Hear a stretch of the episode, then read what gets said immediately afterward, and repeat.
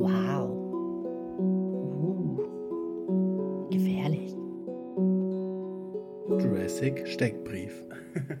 Und damit herzlich willkommen zur achten Folge.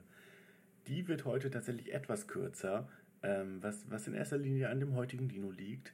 Ich habe natürlich noch einen, einen Einschub wie jedes Mal dabei. Mm, das hat aber auch damit zu tun, dass die letzte Woche ein bisschen länger war und ein bisschen aufwendiger. Die habe ich tatsächlich erst am Freitag, äh, kurz vorm Release, fertig bekommen.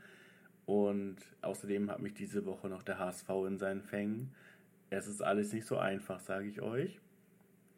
Dafür sollte bis zur nächsten Folge noch eine Shorts-Folge kommen. Was hier meine Notizen sind, aber ich glaube, ich ändere das noch ein bisschen. Ich würde tatsächlich, weil ich noch nur noch in Anführungsstrichen drei Hauptfolgen auf der Liste habe, würde ich, denke ich mal, die nächste Woche ausfallen lassen, was eine Hauptfolge angeht, aber dafür so zwei bis drei Shorts-Folgen auf einmal hochladen, weil ich einfach noch so viel auf der Shorts-Liste habe, aber nicht mehr so viel für die für die Hauptfolgen. Und ich glaube, dass ich, ich will nicht so viel. Ich hatte das vorher überlegt, einfach nach Ende der ersten Staffel danach noch ein paar hochzuladen, aber ich glaube, es ist mir lieber und ich glaube, es ist auch ein bisschen schöner und ein bisschen bündigerer Abschluss, wenn nach der letzten Hauptfolge die erste Staffel dann auch komplett zu Ende ist. Ich glaube, das ist ein bisschen, bisschen schöner so. Deswegen, ja, ist alles ein bisschen Stress momentan bei mir, aber die Folgen werden kommen und ähm, Genau, deswegen würde ich jetzt nächste Woche einmal aussetzen und dann bis dahin noch relativ viele Shorts-Folgen produzieren im Verhältnis. und dann nächsten Freitag um 18 Uhr zur gewohnten Zeit irgendwie zwei oder drei Shorts-Folgen auf einmal releasen, damit sich das wieder ein bisschen die, die Waage hält. Das ist, glaube ich, ein bisschen schöner für, für mich auf jeden Fall. Und das nimmt mir ein bisschen Stress weg und am Ende des Tages ist das ja auch, soll das ja auch genauso sein, nicht? Also, ja, Genau, bevor wir mit der heutigen Thema, äh, bevor wir mit dem heutigen Thema richtig reinstarten, äh, einmal eine kurze Richtigstellung, beziehungsweise zwei, einmal aus der Iguanodon-Folge. Mir wurde geschrieben, wie man den Ort ausspricht, in dem die sehr vielen äh, Iguanodon-Skelette gefunden wurden. Das heißt Brilon und ich war mir nicht sicher, wie man es ausspricht. Ich habe es vielleicht Brilon oder Brilon ausgesprochen. Brilon, so heißt es richtig. Ich entschuldige mich dafür, für die NRWler. Außerdem wo ich mich auch versprochen hatte, letztes, äh, letzte Folge. Ich habe irrtümlicherweise gesagt, Schildkröten halten Winterschlaf. Das ist natürlich nicht richtig. Es handelt sich hier um eine Winterruhe oder eine Winterstarre. Also, ja, da habe ich mich halt versprochen. Das ist Leuten aufgefallen, das ist sehr gut. Wenn mir sowas passiert, bitte sagt Bescheid, weil dann würde ich mich gerne korrigieren. Heute geht es um den Oviraptor, über den nicht so viel bekannt ist, aber ich fand ihn super interessant, um ihn hier reinzunehmen, weil er, dass das Opfer von Verwechslung geworden ist und von er, er zeigt, wie Dinosaurierforschung voranschreitet und er bisschen grundlegende Annahmen über den Haufen werfen können. Es gibt ein, gab ein paar Irrtümer, ein paar Irrtümer und äh, die, die haben Dinge verändert und darauf komme ich später noch zu sprechen. Genau. Und damit starten wir rein mit dem heutigen Dinosaurier, dem Oviraptor. Ich fange mit den Basics an, wie jedes Mal. Es geht um einen Theropoden, das ist ein Fleischfresser. Es geht um einen Echsenbecken-Dinosaurier. Es ist äh, Sauriskia, wie ihr schon wisst natürlich. Er lief auf zwei Beinen, also ist ein bipede Fortbewegungskandidat. er lebte vor 76 bis vor 70 Millionen Jahren in der oberen Kreidezeit und wurde in der heutigen Mongolei gefunden äh, und lebte in der Wüste Gobi. Da wurden tatsächlich relativ viele Dinosaurier gefunden, unter anderem auch der Velociraptor. Es gibt tatsächlich wenige Funde und es ist relativ wenig bekannt über ihn. Es wurden nur einige Knochen und Eier gefunden und da war ein einziger Schädel bei. Die Erstbeschreibung fand 1924 durch Henry Fairfield Osborne statt. Zum Aussehen vom Oviraptor kann man sagen, dass er 1,7 Meter lang war. Er war ungefähr 70 Zentimeter hoch, also die, die Hüfthöhe da wird gemessen bei zweibeinigen Dinosauriern, ungefähr 25 Kilogramm schwer und er trug ein Federkleid. Dieses Federkleid war deutlich dichter als von Deinonychus aus der letzten Woche und er hatte lange und gefächerte Schwanzfedern, außerdem breit gefächerte Federn in den Armen. Dazu kommt, dass er einen Schädelkamm getragen hat, der war relativ auffällig. Er hatte einen tiefen und zahnlosen Kiefer, der in einem Schnabel gemündet ist. Und dieser Schnabel war sehr, sehr stark. Der Oviraptor zählt zu den Nicht-Vogeldinosauriern, war dafür aber einer der ähnlichsten zu den Vögeln, die wir heute kennen. Er hatte trotzdem eine sehr große Ähnlichkeit zu den Vögeln und gerade der Brustkorb und die Rippen sind sehr nah dran von dem, was wir heute, heute kennen. Außerdem hatte er ein verschmolzenes Schambein, was auch bei den heutigen Vögeln so ist. Das ist bei den meisten anderen Tieren nicht so, bei Menschen obviously auch nicht. Und genau, bei Vögeln ist das aber so, deswegen ist das eine Besonderheit.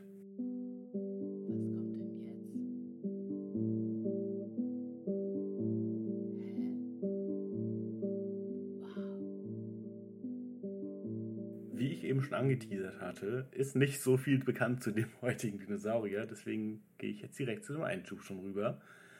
Und heute geht es ein bisschen um Missverständnisse und Fehler in der Paläontologie, also in der Dinosaurierforschung. Das ist quasi so ein bisschen der Teil 2 von dem Einschub aus der letzten Woche. Und ich dachte, ich, ich erzähle euch einfach mal ein bisschen über so ein paar, über so ein paar ulkige Sachen, die einfach passiert sind, die ein bisschen durch die Zeit begründet sind, aber auch ein bisschen darum, dass Leute einerseits nicht wussten, was das genau ist, was sie da gefunden haben. Andererseits wollten sie berühmt werden. Es ist manchmal gut ausgegangen, manchmal nicht. Und manchmal ist es gut ausgegangen im Sinne von, sie sind berühmt geworden und das war's an dem guten Punkt. Naja, was wir auf jeden Fall schon gehört haben, natürlich in einer vorherigen Folge, ist ähm, Iguanodon. Kurz zusammengefasst, was ihr schon wisst. Der Daumenknochen ist mehr als ungewöhnlich gewesen. Die Forschenden waren so, hä, was ist das? Das macht ja gar keinen Sinn. Haben dann natürlich gedacht, ah, logisch, ist ein Horn, weil das halt fairerweise auch sehr viel wahrscheinlicher war und auch immer noch ist, ehrlich gesagt. Und dementsprechend hatten frühe Iguanodon-Rekonstruktionen äh, kleine, kleine Nashörner. Sie waren wie so kleine, kleine Nashörner dargestellt. Dann, was sehr, also was unfassbar kurios ist, wie ich finde, und was immer noch schwer zu glauben ist, dass das irgendwie auch nur halb ernst gemeint ist, ist ein, ich sag mal, Wollnashorn-Skelett, eine Rekonstruktion, ich habe hier aufgeschrieben WTF-Dicker und ja, ich glaube, das ist die allerbeste Beschreibung von dem, von diesem etwas. Das ist eine ganze Menge, aber kein Wollhaarnashorn. Man hat dieses Bildnis Gericke-Einhorn genannt, also Gu-E-Ricke mit CK. Ich kann das nicht beschreiben, ich kann es nicht gut aussprechen, ehrlich gesagt, aber vor allem kann ich es nicht beschreiben, ohne den Witz vorwegzunehmen. Ihr solltet es einfach googeln. Ich habe es in die, in die Beschreibung gepackt. Googelt das und das Bild, es wird euch Spaß machen. Das ist nämlich auch eine Menge, aber kein Einhorn. Aber gleichzeitig schon. Die, Mengen, die, die Menschen hatten äh, eine, eine Menge Fantasie. und sie haben damals, also 1663, Dinge zusammengesetzt, wie sie es für richtig hielten. Spoiler, ist nicht gut ausgegangen. Was wir auch schon hatten, ist der Megalosaurus, der erst für einen Elefanten gehalten wurde, dann, als man gemerkt hat, ah, Elefantenknochen sehen gar nicht so aus, natürlich für einen Riesen, weil Dinosaurier waren zu dem Zeitpunkt noch nicht bekannt. Erst später äh, wurden Dinosaurier dann als, als Gruppe wahrgenommen und festgestellt und der Megalosaurus wurde als Dinosaurier anerkannt. Das Thema ist halt einfach die Sintfluttheorie, die damals noch sehr verbreitet war. Ergo sind Fossilien Überreste von allem, was vor der Sintflut am Start war. Generell gab es viele religiöse Theorien, kurzer Exkurs im Exkurs, zum Beispiel, dass Fossilien und Knochen ein, ein Test von Gott wären, um, um den Glauben zu testen. Hat bei mir nicht gut funktioniert. Ähm aber ich möchte ja nicht über Religion reden. Eine andere Theorie sind, dass es Fehlschöpfungen waren, die haben sich nicht bewährt und deswegen sind sie wieder ausgestorben. Oder von der Sinnflut wurden sie wurden sie ausgestorben. Das passt sehr gut in das damalige Weltbild, jedenfalls aus der westlichen Welt, weil darüber sind die meisten meiner Quellen. Und danach war die Welt knapp 5500 Jahre alt und tatsächlich hat ein irischer Erzbischof, ähm, Ascha hieß der, mit Doppel-S, 1650 hat er ausgerechnet, dass die Erde am 23. Oktober 4004 vor Christi Geburt geschaffen wurde. Und zwar um Punkt 9 Uhr. Der, der war sehr genau. Ich weiß nicht, auf welcher Basis er es ausgerechnet hat, aber ich finde, ich, ich mag die Dedication, dass er auch die Uhrzeit dazu geschrieben hat. Das, das imponiert mir ein bisschen. ich finde das, find das sehr klasse. Um dieselbe Zeit, also so im 17. Jahrhundert, wurden Dendriten als Moos gedeutet. Also, das sind so verästelte Kristallbildungen gewesen, aber kein Moos. Und deswegen auch nicht wertvoll und auch nicht versteinert und auch nicht so wirklich special. Außerdem wurden Spinnen gefunden, die gar keine Spinnen waren, sondern Urseesterne bzw. Seeigel. Um nochmal auf das Thema Riesen- und Vorsintflut zurückzukommen, in Worms wurden Mammutknochen gefunden und dazu hat der Finder gesagt, es ist unleugbar, dass große und mehr als 20 oder 30 Schuh, ähm, ich, ich, lese gerade ein Zitat vor, aber 20 oder 30 Schuh, Schuh ist eine, ist eine Größeneinheit, die ungefähr 30 Zentimeter lang sind. Also genau ist das quasi ein Drittelmeter. Mehr als 20 oder 30 Schuh lang gewesene Riesen und Drachen an dieser Rheingegend sich selten aufgehalten haben, indem ein dergleichen Riesenbein anno 1635 im Rhein gefunden, ich selbstens zu Worms gebracht, nach welches abgeteilter Proportion der Mensch mehr als 30 Schuh lang gewesen sein müsste.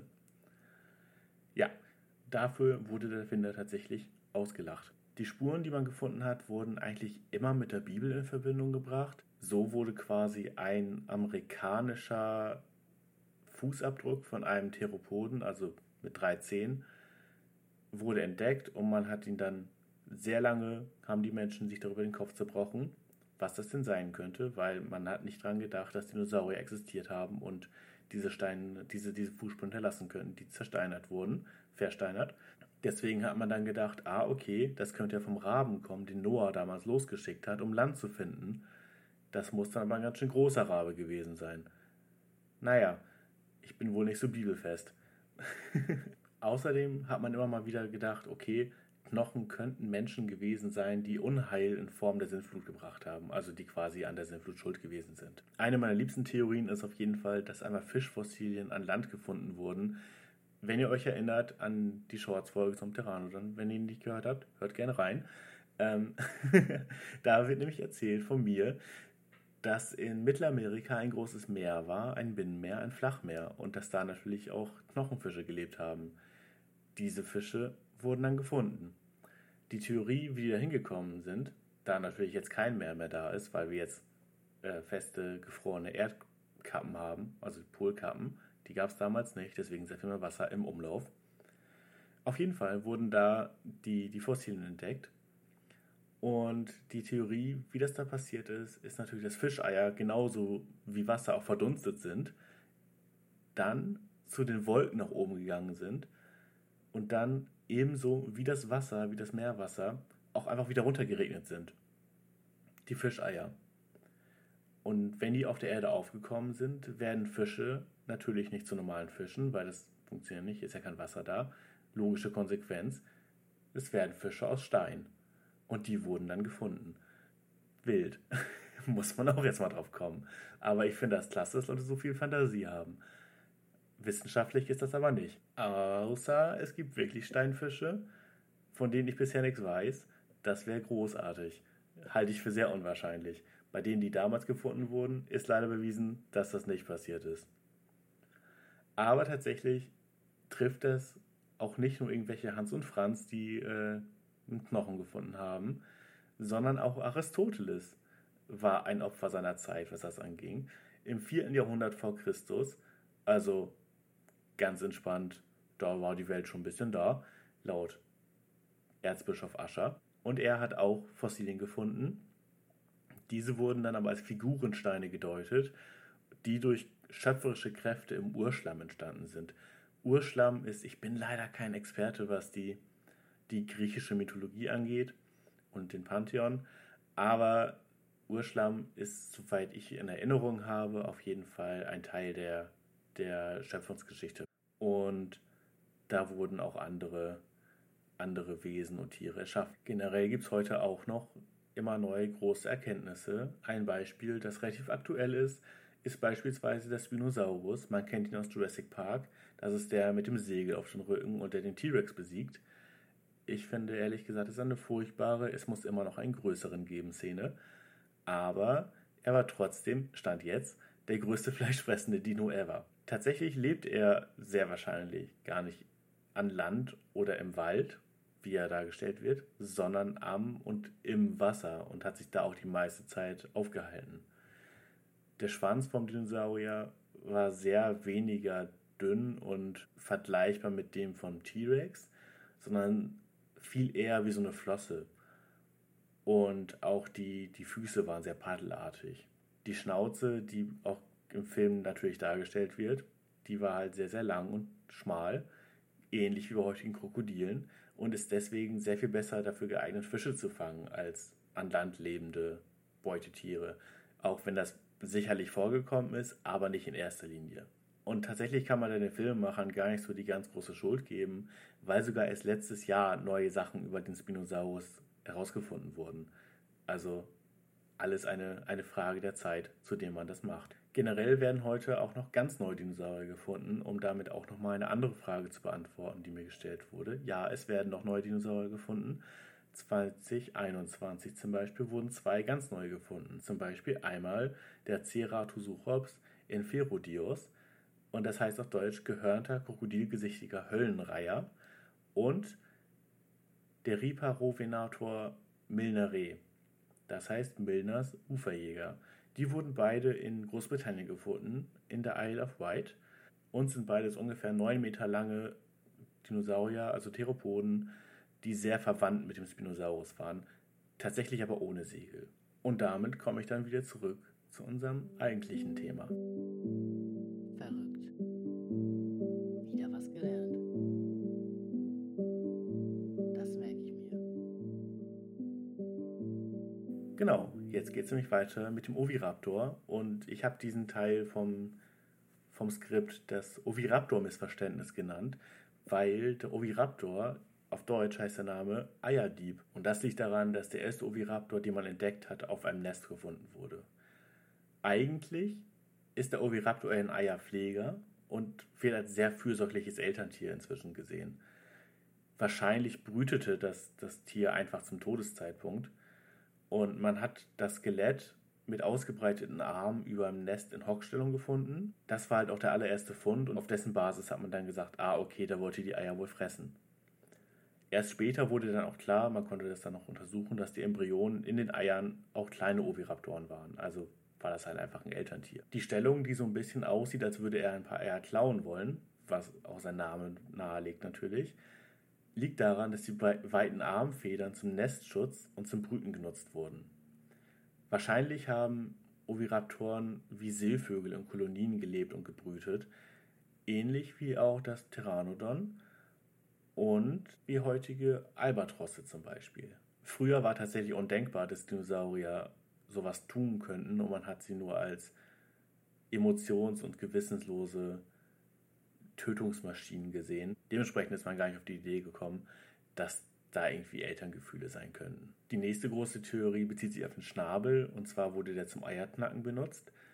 Eigentlich ist der Schnabel viel zu stark dafür. Es ist lächerlich stark, dieser Schnabel für Eier. Eierschalen sind jetzt nicht so doll, auch nicht von Dinosauriern.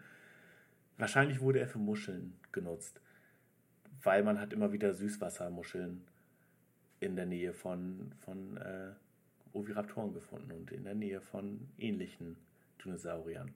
Ein Fun Fact zu genau dem hier, Osborn, ihr erinnert euch, der hat den Oviraptor erstmals beschrieben, hat selbst gesagt, dass es möglich ist, dass der Schnabel uns in Bezug auf seine Fressgewohnheiten komplett beirren und über seinen wahren Charakter hinwegtäuschen könnte. Das ist ein Zitat und ich finde das super wild, dass er damals schon sagte, ja, ja, vielleicht, vielleicht ist das auch alles großer Quatsch, aber Oviraptor klingt halt auch sehr cool. und ich, ich, ich mag einfach die Vorstellung, dass es genauso gewesen ist. Das letzte Thema ist tatsächlich der große Schädelkamm, den ich vorhin erwähnt habe. Tatsächlich hatte der wahrscheinlich einen Schädelkamm. Die genaue Größe kann man aber nicht rekonstruieren, weil das Skelett, von dem dieser Schädelkamm stammt, kommt von einem City Party. Das ist ein sehr verwandter Dinosaurier, kein Oviraptor, dachte man aber. Und der einzige Schädel, den man gefunden hat, da ist der Schädelkamm nur angedeutet und kaputt. Also kann man nicht genau sagen, wie groß der ist. Es gibt also noch relativ viele Irrtümer in der Paläontologie und ich finde, das wird an, an diesem Beispiel sehr, sehr deutlich, weil da wirklich eine Menge anders gedeutet wurde, als es dann am Ende war. Und genau, man, man meint immer, okay, die, die Leute wissen schon, wovon sie reden. Das ist in 90% der Fälle auch wahr. Trotzdem darf man nicht vergessen, dass die, dass die Forschung immer noch weitergeht und dass immer neue Sachen entdeckt werden und dass manche Sachen absolut nicht so waren, wie man das erst gedacht hat. Beispiel Oviraptor, der als kaltblütiger Mörder, als, als gemeiner Eierdieb dargestellt wurde, eigentlich aber ein sehr liebes Elterntier war. Und damit gibt es für mich eigentlich nur noch, mich fürs Zuhören zu bedanken. Ich hoffe, ihr hattet Spaß. Die Folge war ein bisschen anders, weil es zum Dinosaurier selber nicht so viel gab, was ironischerweise auch genau das Thema dieser Folge war. Und ich dachte, ja, okay, es gibt so ein, so ein Teil 2 von dem Dinosaurier-Forschungseinschub. Genau, ich hoffe, ihr verzeiht mir das ein bisschen und ihr fandet es aber trotzdem sehr interessant und vielleicht auch ein bisschen lustig. Ja, Gali Grü von meiner Seite aus. Ich freue mich ungemein, wenn ihr noch dran seid und ich freue mich über jede Hörerin und jeden Hörer. Und ich hoffe, ihr habt ein wundervolles Wochenende. Ich hoffe, das Wetter ist bei euch klasse. Ich hoffe, es sind nicht so viele HSV-Fans unter euch, die möglicherweise, ich nehme das hier am Mittwoch auf, morgen ist der erste Teil der Relegation. Ähm, es wird stressig. Aber ich habe Bock. Aber gleichzeitig auch gar nicht. Schwierig. Auf jeden Fall wünsche ich euch ein wunderschönes Wochenende. Und wir hören uns hoffentlich nächste Woche zu den zu dem Dreierpack an Shorts.